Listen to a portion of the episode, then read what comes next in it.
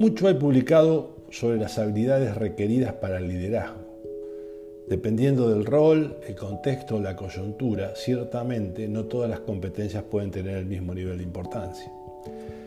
De hecho, es casi obvio que algunos rasgos ponderan más que otros, pero ¿cuáles? Por ejemplo, una de las principales empresas tecnológicas a nivel global efectuó una encuesta a 1.700 directores ejecutivos de 64 países sobre qué características preferían del liderazgo.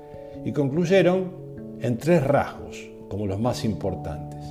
La capacidad de enfocarse intensamente en las necesidades del cliente, la capacidad de colaborar con colegas y la capacidad de inspirar. Pero podríamos seguir citando ejemplos uno tras otro de los que se consideran rasgos críticos del liderazgo. Ahora, cada vez que leemos una larga lista de competencias, siempre parece que falta algo. De hecho, hay un rasgo crítico que da sentido a todo lo demás y que por ser tan esencial generalmente es invisible en los ojos. Y estamos hablando del coraje. La persona con coraje no es aquella que nunca tiene miedo sino que, justipreciando sus temores, es la que resiste a las amenazas o presiones a sus creencias o convicciones respecto de lo que hay que hacer o cómo hacerlo ante una determinada circunstancia. El coraje, entonces, es un fuerte ejercicio de voluntad basado en la inteligencia que brinda el conocimiento, enfocado a conseguir las metas frente a obstáculos internos o externos. Las personas llenas de coraje actúan siguiendo sus creencias frente a cualquier peligro o dificultad. Viven sus vidas de acuerdo a sus valores personales y se responsabiliza de quiénes son y de lo que hacen.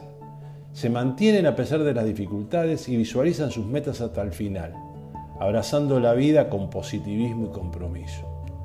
Una conducta valiente es contagiosa y generalmente influye en su entorno, ya que inspira a que otras personas movilicen voluntades o descubran motivos que ellos mismos no pueden lograr por su cuenta.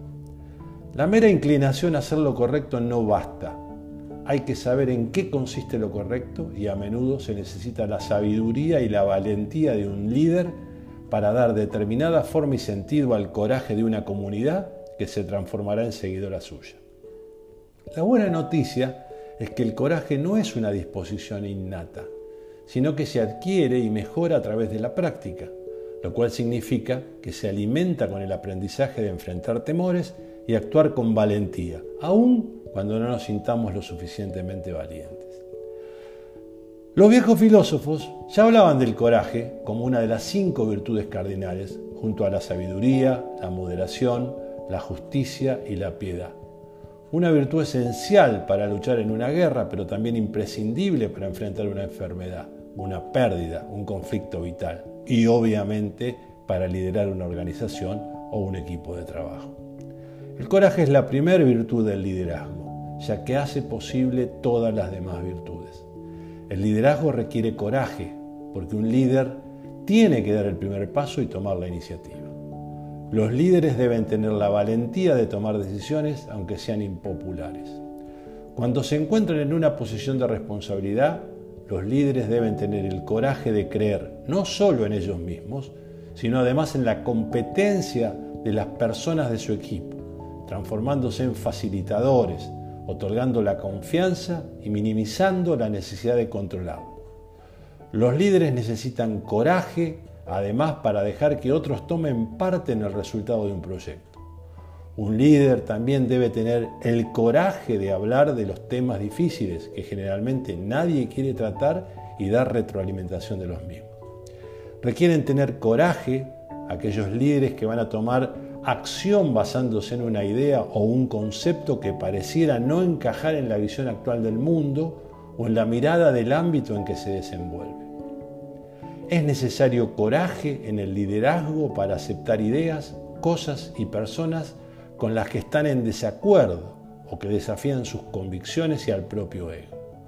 Demanda coraje, decir no puedo, no sé, no quiero, perdón, me equivoqué, me hago responsable, asumiendo y exponiendo la vulnerabilidad del liderazgo.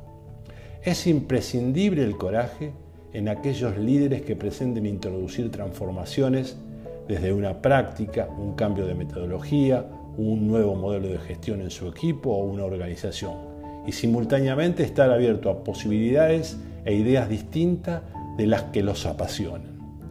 Necesitan coraje los líderes para quienes quieren ser y decir lo que piensan con respeto ante quien fuere, evitando caer en el facilismo de ser políticamente correcto dependiendo del interlocutor o la audiencia que los interpela.